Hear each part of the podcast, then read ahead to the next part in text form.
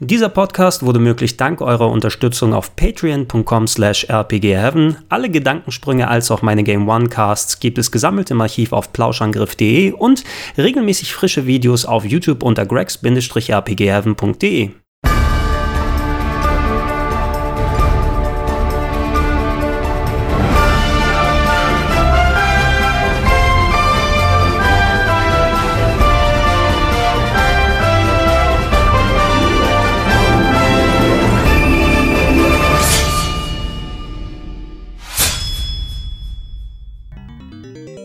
Wenn man von Titeln wie Alien Soldier, Gunster Heroes, Ikaruga, Radiant Silvergun, Dynamite Heady, Sin and Punishment und noch viel mehr spricht, dann werden Action-Fans richtig hellhörig, denn das sind Titel, die stammen alle von der Spieleschmiede Treasure und die haben meist, wenn es um Action geht, ein richtig, richtig gutes Händchen. Es gibt aber ein Spiel, was sich eher im Action-Adventure-Fach dann kategorisieren lässt und das kam auf Segas Mega Drive heraus gilt für viele so als ein klein wenig der inoffizielle Nachfolger von Landstalker und heißt Light Crusader.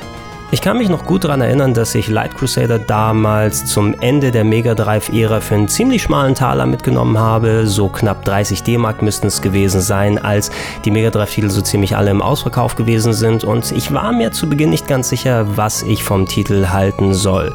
Im Spiel geht es um den Ritter David, der zurückkehrt zu seiner alten Heimat und da vom König gesagt bekommt, hey, hier verschwinden nach und nach Leute und wir wissen nicht, was wir tun sollen.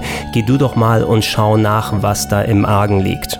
Wenn man sich mal ein klein wenig ausführlicher umschaut, dann findet man schnell heraus, dass direkt unter der Stadt nicht nur ein riesiges Gewölbe an Katakomben sich befindet, wo anscheinend auch die Lösung auf das Verschwinden der Stadtbewohner wartet, sondern auch jede Menge Gegner, jede Menge Bossfights und vor allem einen Arsch Rätsel.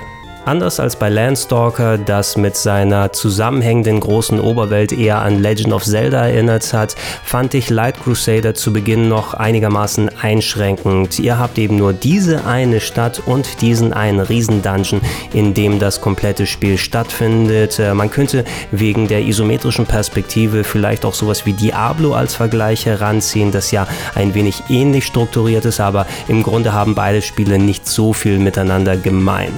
Als ich Light Crusader aber ein klein wenig länger gespielt habe und ein bisschen damit zurechtgekommen bin, dass die Steuerung, die braucht ein klein wenig Eingewöhnung, die Gegner-Encounter sind durchaus mal kniffliger und das Rätseldesign, das äh, ist durchaus auch von der schwierigeren Angelegenheiten, was jetzt so die Schiebepuzzles angeht oder die leicht ähm, ja, obtusen Hinweise, die euch gegeben werden, die ihr erstmal konkret interpretieren müsst. Ähm, wenn man über diesen Hubbel hinwegkommt, dann entfaltet Light Crusader auch seine Stärken und ich muss sagen, das war ein Titel, der mich auch wirklich herausgefordert hat damals. Ich bin öfters gestorben, sehr viel öfters als mir es eigentlich lieb war, vor allem bei den Boss-Encountern, die mich gut gefordert haben, aber da war eben noch der Motivationsfaktor da, der mich daran gehalten hat, äh, wirklich dieses große, riesige Labyrinth dann auch vernünftig erkunden zu wollen.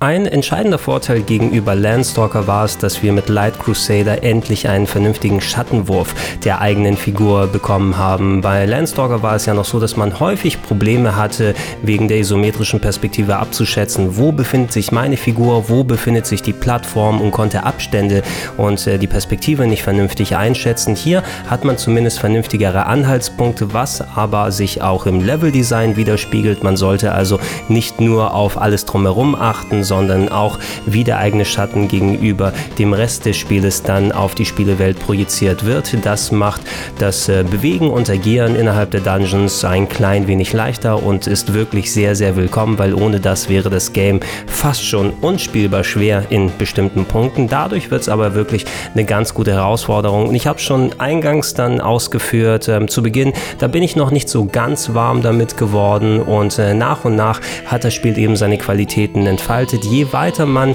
in die Dungeons hervordringt, es gibt dann pro Level dann äh, Rücksetzpunkte, wo man sich dann wieder nach oben beamen kann und nach und nach durcharbeitet. Da wird auch mit einigen Überraschungen gearbeitet, was so jetzt die Teilsets, die Grafikumgebung angeht, was das Gegnerdesign, das Bossdesign angeht. Und äh, gerade gegen Ende war ich auch richtig gefangen von dem Spiel und wollte auch herausfinden, wo es geht. Die Story, die ist nicht so prall. Ne? Man wird natürlich auch dann hingedrängt und äh, will auflösen, warum die Leute verschwunden sind, wo sie sich befinden. Aber der eigentliche Star ist eben, dass man den Dungeon erkunden möchte, die Rätsel lösen möchte und äh, gespannt darauf hinblickt, was denn einen als nächstes auf dem nächsten Level erwartet. Light Crusader ist heutzutage zum Glück noch recht gut erhältlich. Das originale Mega Drive Modul ist nicht allzu teuer. Ab so 15 Euro geht es auf dem Gebrauchtmarkt los. Wenn ihr eine deutsche Version erwischen solltet, die ist sogar komplett in Deutsch lokalisiert, inklusive einiger Mauerwortwitze, aber die haben sich mir trotzdem ins Hirn gebrannt. Da gibt es zum Beispiel einen Kollegen im Dorf, der zuckt mit den Achseln und wie soll der heißen? Achselzuck. Natürlich alternativ könnt ihr das Spiel in den aktuellen Sega Genesis Genesis respektive Mega Drive Collections haben, die unter anderem auf der PS4, der Xbox One, der Switch und dem PC erhältlich sind. Obendrein gibt es das Spiel separat auf Steam für knapp 99 Cent. Also an Möglichkeiten sollte es nicht mangeln.